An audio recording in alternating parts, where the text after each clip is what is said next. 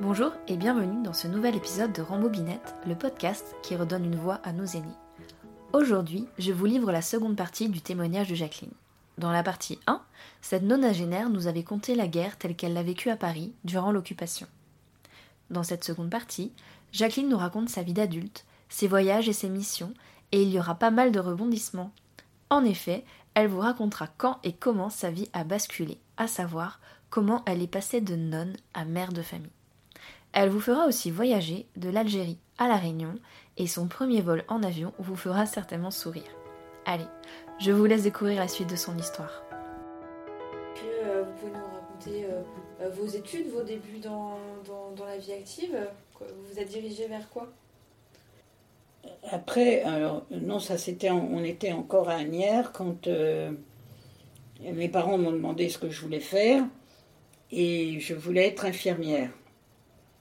Donc, euh, et, là, j'ai eu un, petit problème avec, mes parents qui n'étaient pas, pas enfin, n'étaient pas autoritaires du tout. Mes parents nous laissaient une liberté, euh, une très grande liberté à mon frère et à moi. Et euh, quand j'ai dit que je voulais être infirmière, ben, ben, bien sûr, tu sais bien que tu veux être infirmière et tu veux aller à quelle école? Ben je sais pas, qu'est-ce que vous en pensez? Ben, tu fais ce que tu veux. Et là, je me suis un peu révoltée contre eux parce qu'en disant, mais je fais ce que je veux, d'accord, mais ça serait bien que vous me disiez, parce qu'il y a plusieurs écoles. Hein. Il y avait Paris, il y avait, il y avait Versailles, il y avait des tas, d'écoles. Et euh, c'était un peu euh, l'impression que les parents se, désintéressent de vous quand ils disent bah, tu fais ce que tu veux, tu vas à l'école où tu veux. En fait, euh, d'autres pourraient trouver que les parents sont trop autoritaires et moi je finissais par trouver qu'ils étaient trop laxistes. Quoi. Donc euh, je suis allée à, l'école, euh, à la Salpêtrière et j'ai fait deux ans d'école d'infirmière à la Salpêtrière. Et donc quand j'ai eu mon diplôme d'infirmière, je n'ai plus voulu être infirmière. Parce que, voilà, les hôpitaux, ça j'avais, j'avais plus envie d'être infirmière du tout. Donc à ce moment-là, euh, euh, j'ai. Pourquoi infirmière déjà? Pourquoi l'école d'infirmière? Bah, en lien avec la guerre Non, non, de, toute petite, je voulais être infirmière. Euh, j'avais 7 ans, j'avais dit à ma mère, je serais infirmière. J'ai toujours eu envie de m'occuper des autres.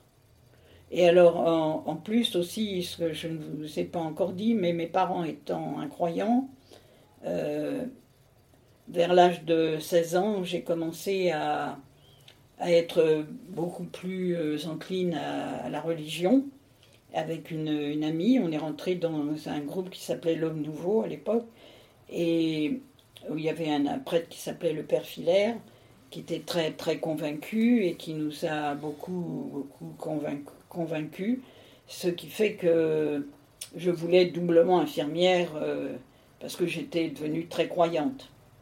Et ce, qui peut paraître euh, bizarre euh, pour l'époque, c'est que mes parents n'ont absolument pas vu que j'allais que j'allais beaucoup à des réunions religieuses, que j'allais à des messes, que j'allais à des, à des, à des congrès j'aurais pu faire tout le mal que j'aurais voulu, je crois qu'il n'aurait pas plus vu.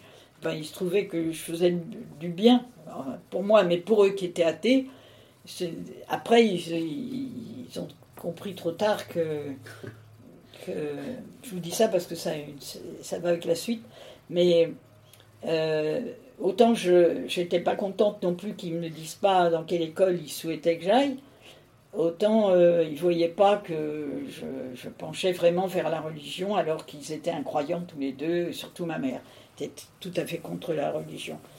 Et donc voilà, donc je suis allée à l'école d'infirmière et en même temps que j'ai été à l'école d'infirmière de Saint-Pétrière, eh bien j'ai pu euh, largement euh, aller dans cette organisation qui s'appelle L'Homme Nouveau, où on était très, je dirais, endoctriné entre guillemets. Hein. Euh, euh, c'était pas d'endoctrinement, mais si vous voulez, pour des gens qui sont pas croyants, c'est d'endoctrinement parce qu'on on était très, très portés sur la prière, les réunions, le don de soi, etc. Voilà. Donc mes parents n'y voyaient que du feu. Et alors après le, euh, diplôme d'État arrive, je suis reçue euh, dans les premières, donc j'ai le choix euh, du lieu. Et je ne voulais plus être infirmière. Donc la directrice me dit voilà, vous pouvez choisir ce que vous voulez, puisque bon, j'étais rentrée, la, sorti la troisième du lot. Et il se trouvait qu'à l'hospice Saint-Vincent-de-Paul, boulevard 1, venu d'Enfer Rochereau, où on, recevait à ce moment-là les enfants euh, dont les parents, que les parents martyrisaient, ou puis, puis les délinquantes sexuelles mineures. Tout ça a été ramassé dans l'hospice Saint-Vincent-de-Paul. Euh, les enfants abandonnés, c'était aussi l'hospice Saint-Vincent-de-Paul. Donc la directrice me dit, le métier d'éducatrice spécialisée n'existe pas encore. Donc, euh, vous êtes dynamique, etc., si vous voulez, vous pouvez avoir un poste d'éducatrice là-bas avec votre diplôme euh, d'état d'infirmière, puisque c'est l'hospice Saint-Vincent-de-Paul. Ça dépend de l'assistance publique. Donc, j'ai sauté sur l'occasion et je suis restée 4 ans et demi éducatrice euh, à l'hospice Saint-Vincent-de-Paul. Voilà. Et pendant que j'étais à l'hospice Saint-Vincent-de-Paul, euh, j'ai dit ben c'est pas possible, il euh, faut que je consacre ma vie à ces, personnes-là parce qu'ils sont trop malheureux. Euh, voilà, c'est des, des, jeunes filles qui arrivaient là et on disait qu'elles étaient délinquantes, mais pour moi elles étaient, elles étaient délinquantes parce qu'elles n'avaient pas été aimées, parce que etc. Donc ma vocation de religieuse est venue à ce moment-là et donc je l'ai mûri pendant, pendant 4 ans, et puis euh, au bout de 4-5 ans, euh, j'ai décidé de, rentrer en religion. J'avais 25 ans. Tout ça pour vous dire que mes parents n'avaient rien compris, et rien vu. Et quand j'ai dit à ma mère euh, que je voulais rentrer au couvent, elle a dit Tu ne seras plus ma fille, c'est fini. Et quand je suis partie au couvent, mon père euh, a été beaucoup plus cool et il a bien accepté. Enfin bon, on, s'est dit au revoir euh, dans la rue, dans un café même, parce que je ne pouvais plus rentrer chez moi. Ma mère ne voulait pas que je revienne à la maison. Je suis allée le dernier soir chez une tante qui habite à Paris. C'est eux qui m'ont emmené à Angers, à la maison mère du bon pasteur. Et ma mère a été fâchée avec moi pendant quatre ans. Elle ne m'a jamais écrit, elle n'est jamais venue me voir. Et elle disait à la famille, je n'ai plus de fille, ne me, ne me parlez pas de ma fille, je n'ai plus de fille. Et mon père est venu, la famille venait, enfin j'ai pas été isolée, mais ma mère, euh, du reste j'ai pris son nom, elle s'appelait Suzanne, et euh, quand on prend bille, on nous demande le nom qu'on veut.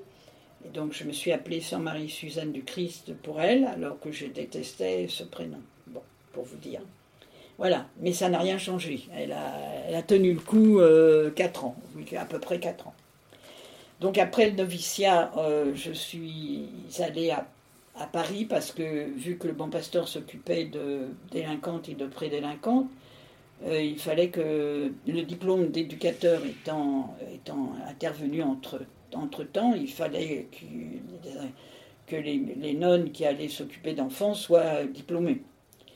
Parce qu'on travaillait avec le ministère de la Justice. Donc on m'a envoyé à Paris pour faire mes études d'éducatrice à l'Institut catholique. Et donc je suis venue à Paris et euh, on avait un, bon pasteur à, côté de, de Vincennes, Charenton, à Charenton-le-Pont. Et donc j'étais là, et puis euh, la supérieure a dit ben, Votre mère, viendrait peut-être, euh, comme c'est à Paris, c'est pas loin de Paris, elle a peut-être envie de vous voir. Ben, je me suis dit oui, quand même, euh, parce que moi je continuais de lui écrire, mais elle répondait jamais. Mon père répondait, mais pas elle. Donc on, a on a écrit ou téléphoné à mes parents qui habitaient Paris, ils habitaient rue Coquillère à l'époque, à côté du Louvre.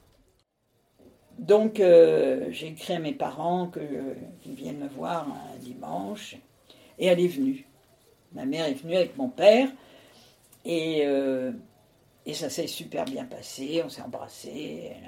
Et elle a dit en sortant à mon père, euh, elle n'a pas changé. Pour elle, elle, n'avait pas changé. Heureusement que je n'avais pas changé, parce que sinon, elle n'aurait pas. Enfin voilà. Donc ça s'est passé comme ça. Et j'ai fait mes études d'éducatrice euh, donc à l'Institut catholique, avec des stages, etc., un peu partout. Et moi, ce qui m'intéressait, c'était les délinquantes.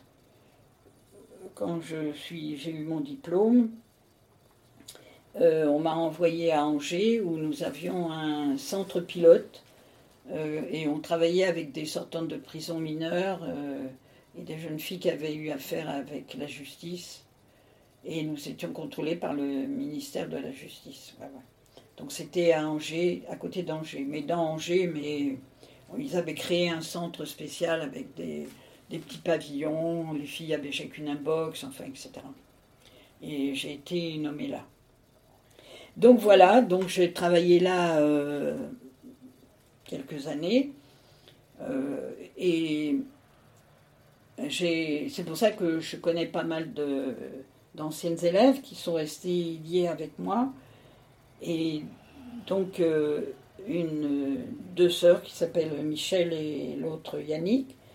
Et ben, elles m'invitent en vacances. Là, cet été, je vais retourner en vacances avec Yannick qui habitait à côté d'Angers. Sa sœur Michel, je vais souvent chez, chez elle. J'ai été au mariage de ses enfants, tout ça.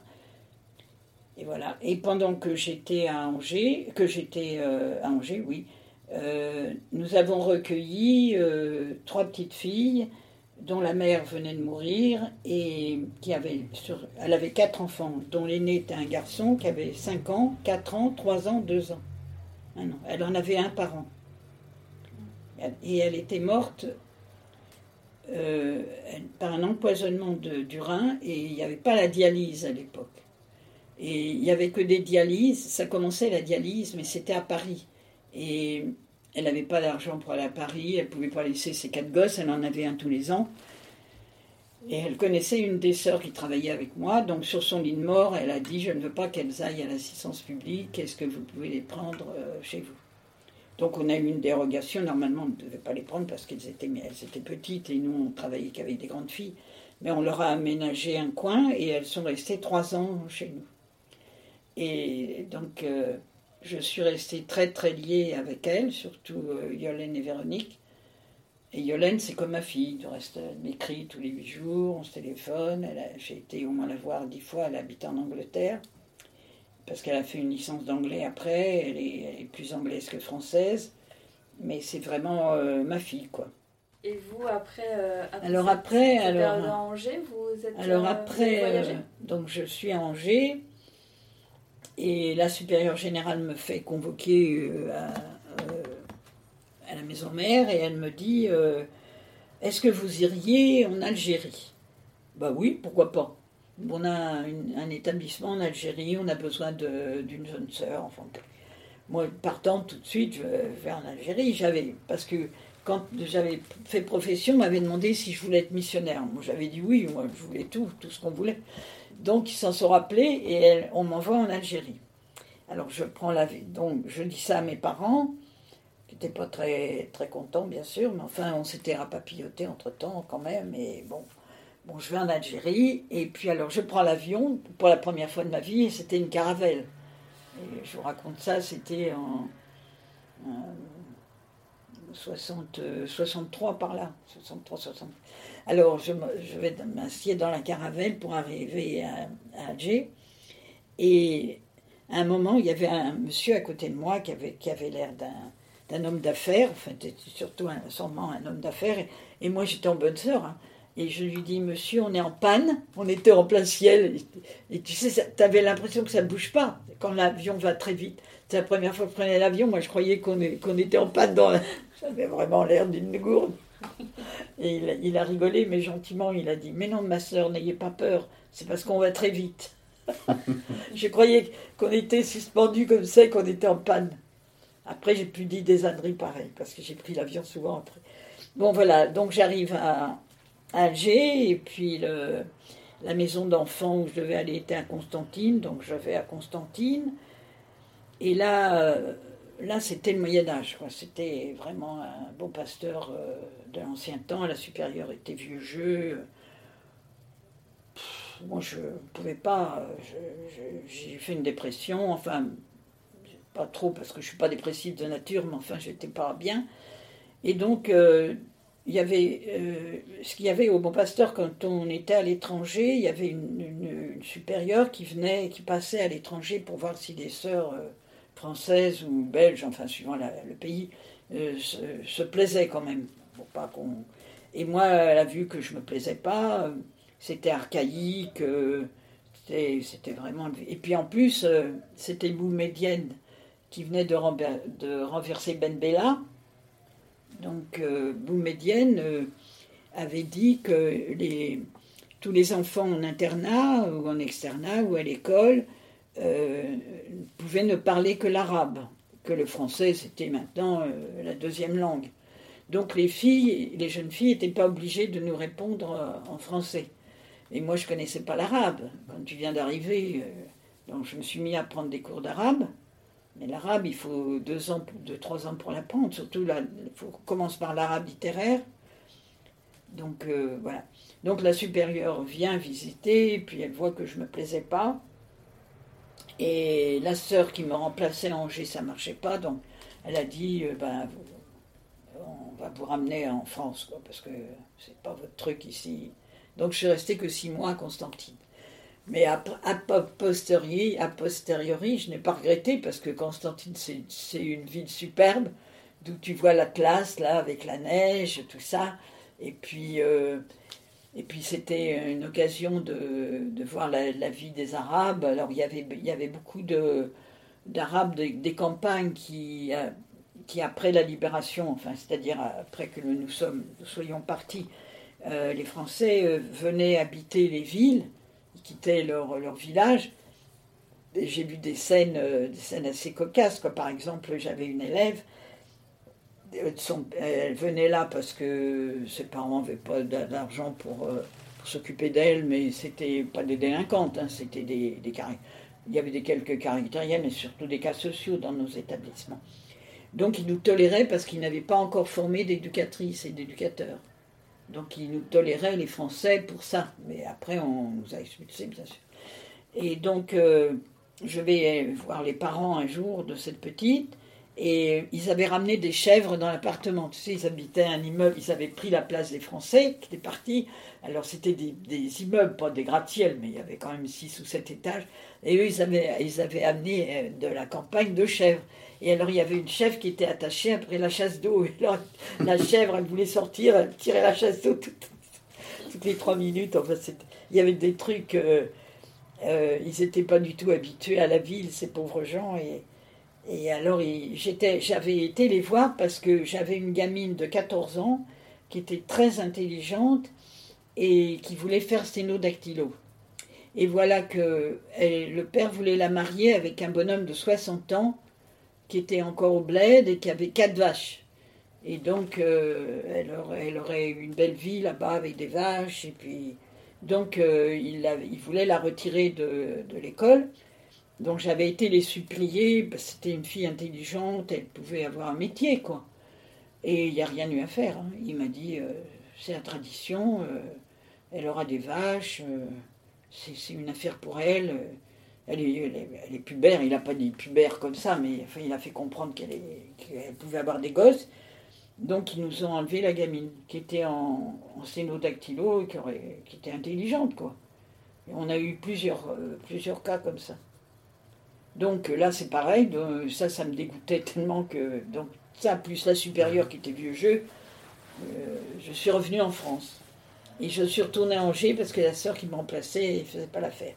Deux ans après, la supérieure revient me chercher elle me dit Est-ce que vous iriez pas à la réunion par hasard? Alors euh, j'ai dit bah, Oui, à la réunion. Bien sûr, parce que figure-toi, figurez-vous, qu'à la réunion, j'ai presque de la famille. Parce que le frère de, mon père, Joseph, mon nom Joseph, il a épousé une réunionnaise. Et alors, quand j'ai dit à mes parents que j'allais aller à la Réunion, autant l'Algérie, ils n'ont ils ont pas trouvé ça bien, Oh, mais ton oncle Joseph, il connaît du monde là-bas, c'est bien la Réunion, ta tante Marguerite, elle est de la Réunion, enfin là, voilà. Et donc, euh, je suis partie à la Réunion euh, avec euh, l'accord de, mes parents, qui était quand même la Réunion, c'est autre chose que la- l'Algérie par rapport à- au kilomètre. Donc voilà. Et donc, euh, je suis arrivée euh, le 30 janvier à la Réunion, 1970, et j'y suis restée jusqu'en novembre 72. Donc, je suis restée trois ans à la Réunion. Et donc, euh, mon oncle m'avait dit ben, va voir Thérèse, c'est la sœur de l'aide, ta tante, ma tante Marguerite, qui était décédée entre-temps. Parce que mon oncle, euh, c'est le frère de mon père, il est, il n'est pas réunionnais, mais bon, il avait épousé donc Marguerite, qui était réunionnaise et qui avait été élevée par cette dame euh, qui habitait à, côté de Saint-Denis. Et donc, euh, je suis aussi allée voir, bien sûr, la cousine ou la, marraine de ma tante. Et voilà, donc pendant trois ans, j'allais de temps en temps la voir. Et je vous raconte ça parce que ça a une suite aussi après. Voilà. Il y avait des catholiques, euh, des catholiques traditionnels à la Réunion à l'époque qui étaient, odieux. Il y avait même un curé euh, à Plaine des Cafres, il y avait un curé euh, qui était euh, chinois, qui était d'une rigidité pas possible. On, avait une, ancienne élève qui, fréquentait un jeune garçon du coin. Elle a, voulu se marier euh, à l'église et elle avait été une nuit dans les bois avec son jeune euh, garçon. Et le curé n'a jamais voulu qu'elle rentre à l'église avec un voile. euh, il a fallu qu'elle, pour à l'église, elle enlève son voile de mariée parce qu'elle était impure. Ah, c'était, on, a- vécu des trucs. C'était pas très évolué à ce moment-là, la Réunion. hein. Je pense que maintenant, c'est quand même euh, évolué comme, comme ici, mais c'était, terrible. hein. Il y avait des, des trucs. euh.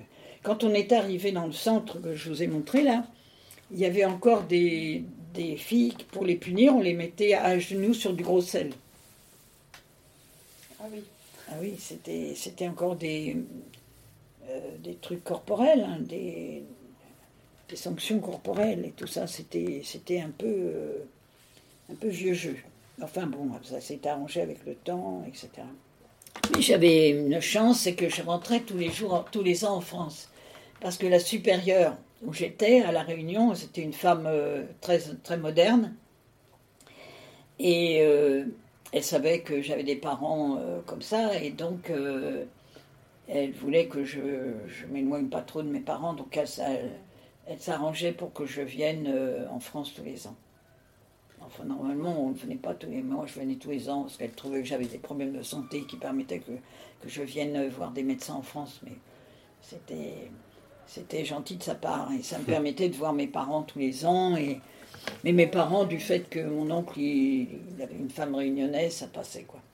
Et alors, donc, euh, il faut que je vous raconte la fin de la réunion, parce que ça a modifié toute ma vie, parce qu'à la réunion, donc, euh, euh, la, sœur, la sœur de lait de, ma tante, qui habitait donc euh, à Saint-Denis, elle avait élevé, elle avait pris en charge des enfants abandonnés par leur mère, donc Joseph et Jean-Paul. Elle, quand j'y suis allée pour la première fois, la voir, elle pleurait à chaudes larmes parce que six mois avant, la DAS était venue leur enlever les enfants pour les envoyer en France. Ça s'appelle le Bureau d'émigration des DOM, qui a été institué par Michel Debré et qui a fait ce qu'on a appelé le Bureau d'émigration des DOM et qui a fait venir de la Réunion donc euh, plein de jeunes qui n'avaient pas envie d'y aller, soi-disant parce que les parents euh, n'étaient pas capables de les élever, ou abandonnés, ou orphelins. Donc Michel Debré a décidé comme ça en, en 1970 ou 69, je ne me rappelle plus si c'était avant que j'arrive ou quand j'étais déjà là, de faire partir ces enfants pour aller dans des familles d'accueil en France et être adoptés, soi-disant. Et donc ça a été euh, un drame, un, vrai drame, parce qu'il faisait signer aux parents une décharge, même si vous n'étiez pas des très bons parents, l'enfant il avait ses parents, il avait leur grand-mère, ils avaient des oncles à la Réunion. Donc ils étaient pas, ils arrivent en France et alors quand et on leur faisait miroiter, par exemple Mirose, Mirose était plus grande, donc c'est pas, c'est- ça s'est pas passé si mal. Mais quand même, quand je lui ai demandé après à Mirose euh, comment ça s'était passé, elle m'a dit que on lui avait dit vas-y parce que tu feras des études supérieures. euh, et quand elle est arrivée de la Réunion en France, ils ne savaient pas où la mettre, mais c'était très souvent. Ils l'ont mise au Bon Pasteur. Mirose, qui avait jamais rien fait de sa vie, d'un peu, peu délinquant, entre guillemets. hein. Parce qu'au Bon Pasteur, il n'y avait pas que des délinquantes, mais enfin, c'était notre spécialité, cas sociaux, caractériels, euh, délinquante plutôt qu'une gamine qui était pure comme un ange. Donc on l'a, on mis dans un foyer de semi-liberté où elle s'est retrouvée avec des filles un peu difficiles, sortant de prison, fugueuses, enfin tout ça. Et euh, donc euh, là j'anticipe un peu parce que quand elle est arrivée, j'étais déjà rentrée et elle, la directrice m'a appelé pour me dire venez la chercher, on- elle pleure tous les jours, elle n'a rien à faire là, mais ils ne savaient pas où la mettre, bureau d'émigration des DOM. Euh, moi, quand je vois l'arrêt de bus euh, Michel Debré, vous avez les vu, les pigeons ils viennent jusque-là. Euh, Michel Debré, j'ai envie de faire sauter la, station de, de bus. Michel Debré, il faut vous rappeler de ce nom-là, c'est le type qui a fait cette horreur de faire venir les enfants. Bon, tout ça pour vous dire que la- l'amie de ma tante, donc euh, elle pleure, je vais la voir et elle pleure et elle me dit voilà, euh, on vient de m'enlever les, les deux, les deux enfants euh, que je gardais, Jean-Paul et Joseph, parce que leur mère les avait abandonnés, je voulais les élever jusqu'à leur majorité. Et à cause du bureau d'émigration des DOM, on est venu les chercher et ils sont en France et ils sont en pension alors que cette femme avait été institutrice, elle leur faisait l'école, enfin c'était euh, c'était une femme euh, formidable. Et donc elle me dit, quand tu iras en France, est-ce que tu pourrais pas aller les voir? Ils sont dans le fin fond du Cantal, dans un orphelinat dans le fin fond du Cantal. Et donc c'est comme ça que j'ai connu euh, Jean-Paul et Joseph. Et donc quand je suis venue l'année d'après, je suis allée dans le Cantal. On n'avait rien trouvé de mieux que de séparer Joseph de Jean-Paul. Donc Jean-Paul, il était dans une maison dans, dans le Cantal et Joseph, il était dans un département voisin du Cantal, en Dordogne, ou je sais pas où. Il était plus dans le même. On avait séparé les deux frères. Il en restait que ça et ils étaient séparés. C'était le bureau d'émigration des DOM. Tu peux regarder sur ton truc là si tu le trouves. Mais je sais pas si ça dure encore. J'espère que non. Mais vous disiez que ça avait euh, changé votre vie. Oui, alors, euh, ça a changé ma vie parce que. Bon, alors je reviens un peu en arrière. Parce qu'avant de partir à La Réunion, euh, ma supérieure m'a dit il faut que vous alliez faire euh, une retraite euh, et une, session sur la Bible à, à l'Arbrel, à côté de Lyon. Euh, comme ça, vous partirez avec un bagage spirituel, etc. Donc moi j'étais bien contente d'aller faire une session sur la Bible. Donc je suis partie chez les Dominicains à l'Arbrel et j'ai rencontré euh, un prêtre qui lui arrivait de- du Maroc, puisqu'on on avait quitté le Maroc. Et donc euh, nous sommes tombés amoureux. Mais il y a que des péripéties dans cette histoire. Ben oui, c'est comme ça. Donc voilà. Donc euh, Maurice euh, voulait quitter la prêtrise parce qu'il était contre le célibat des prêtres. Et il en avait marre d'être célibataire. Et moi, euh, non, moi je n'étais pas. Bon, je suis tombée amoureuse et voilà. Et donc, on est resté trois mois quand même chez les Dominicains, donc on, on s'est bien connus. Et puis euh, Maurice voulait, voulait quitter le sacerdoce et qu'on se- que je quitte le couvent et qu'on se marie. Mais moi, j'ai dit, écoute, euh, j'ai donné ma parole que j'allais à la réunion, Donc, euh, si tu m'aimes, tu m'attends. Je vais quand même à la réunion, parce que j'ai donné ma parole, j'ai donné ma parole. Donc, il n'était pas très content, mais il, s'est plié à ça. Et je suis quand même partie à la réunion, voilà. Et, et, alors, lui, il voulait quitter la prêtrise, mais du coup, comme je n'étais pas là, il est resté le temps que je revienne. Et voilà. Donc on s'écrivait, la supérieure était plus ou moins au courant, enfin elle était pas au courant, mais elle devait être au courant, mais comme elle était très large, elle disait rien. Et comme je venais tous les ans, j'allais le voir, et mes parents le connaissaient, ils venaient, euh, il était très, très gentil avec mes parents, enfin bon, voilà. Voilà, donc euh, quand j'ai eu fini mon stage à La Réunion, en novembre 72, euh, j'ai dit, bah, l'hypocrisie, ça va un peu, mais quand, quand même, il euh, faut que je quitte, puisque je, je veux vivre autre chose. Donc, je ne suis jamais retournée au couvent en France.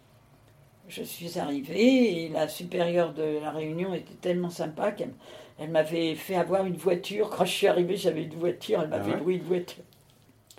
Donc, j'ai vécu euh, avec Maurice et après, on s'est mariés, etc.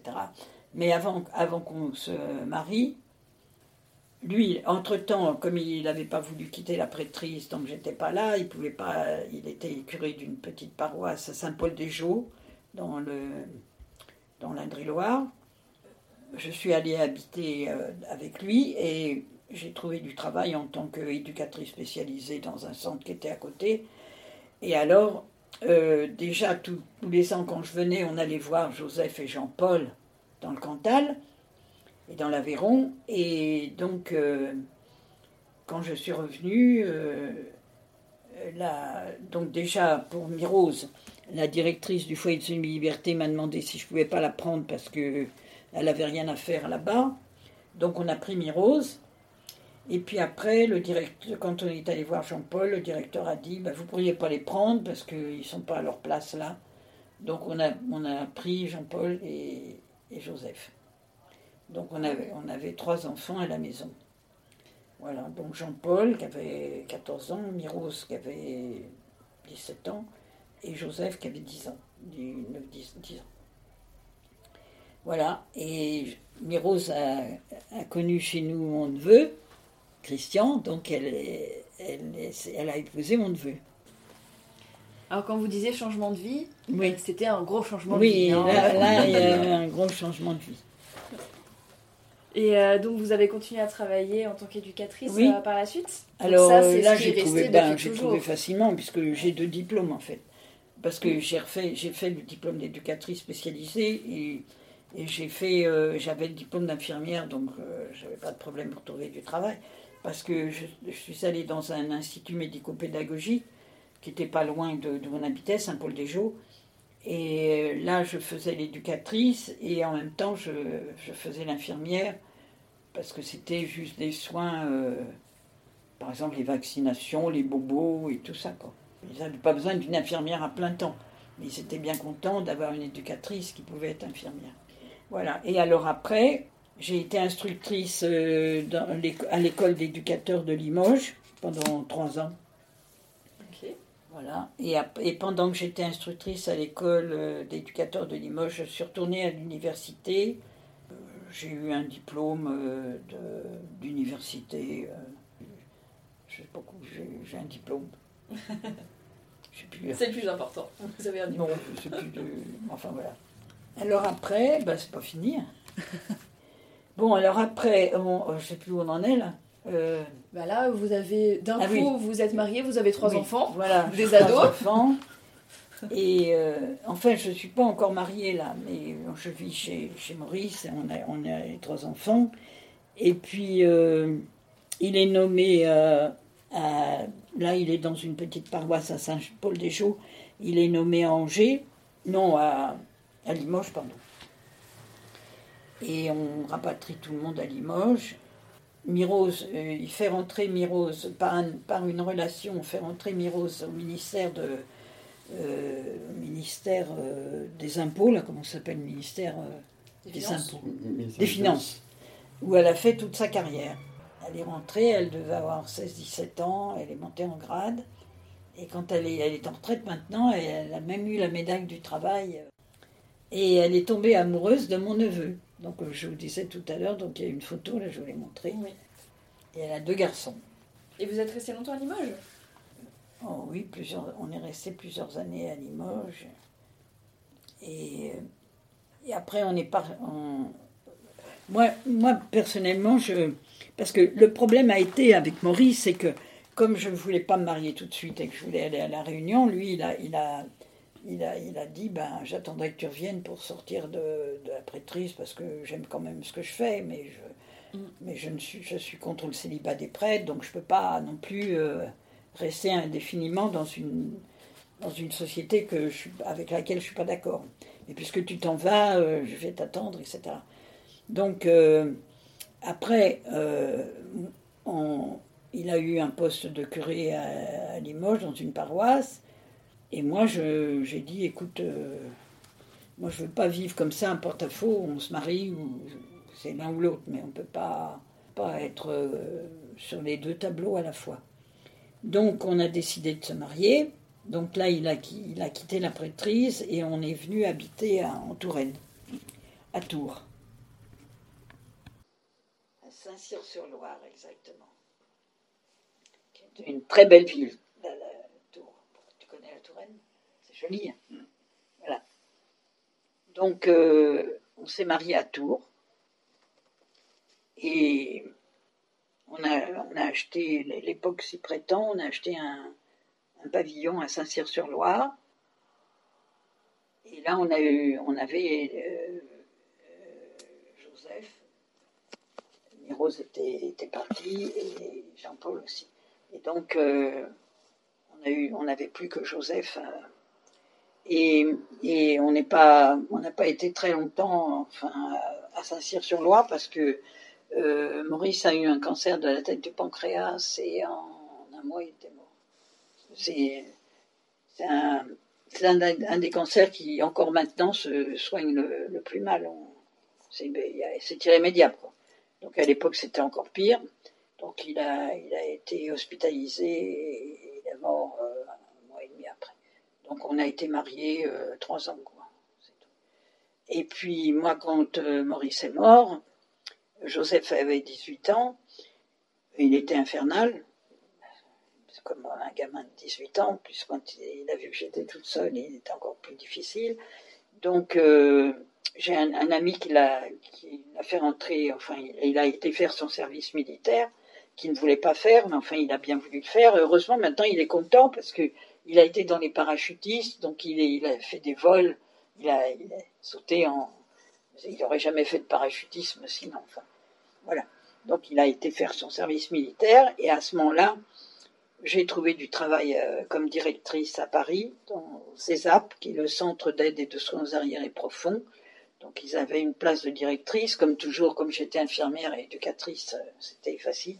Donc euh, j'ai vendu le pavillon et mes parents étant âgés et habitant Bagneux, j'ai acheté un appartement à Bagneux pour être près de mes parents à qui je devais bien ça et qui étaient très âgés. Donc j'ai pris un appartement à Bagneux et j'ai travaillé à Paris euh, comme directrice dans un centre pour arriérés profonds. Oui, alors j'arrive à Bagneux, j'achète un appartement à Bagneux et donc je voyais mes parents et je travaillais à Paris. Donc euh, c'était pas trop trop difficile. Et quand mes parents sont morts, j'ai dit je rentre à Paris parce que j'aime Paris et que je suis née à Vincennes, mais c'est et donc j'ai j'ai vendu Bagneux et j'ai acheté cet appartement. Ça fait plus de 20 ans que je suis ici parce que j'ai 93 ans et demi. Ah oui, oui. Donc je suis venue à 73 ans, 14 ans, après ma, après ma retraite. Après la retraite. Ah parce que j'ai eu ma retraite à 60 ans. Et mes années de religion euh, ont compté parce que mon diplôme, euh, je ne sais pas si c'est encore comme ça à la, à la sécurité sociale, mais le fait que j'étais infirmière et éducatrice, à l'époque, on pouvait racheter des points. Donc euh, j'ai racheté les- le- beaucoup de points et ce qui me permet d'avoir une, une retraite convenable. Parce que j'ai été directrice aussi, donc euh, Oui. j'ai pu cotiser euh, des caisses de retraite de cadre. J'ai été trois ans instructrice dans une école d'éducateurs, donc tout ça, euh, ça compte. Et bon, je ne vais pas me plaindre de, de la retraite, voilà. Et donc j'habite ici depuis euh, plus de 20 ans.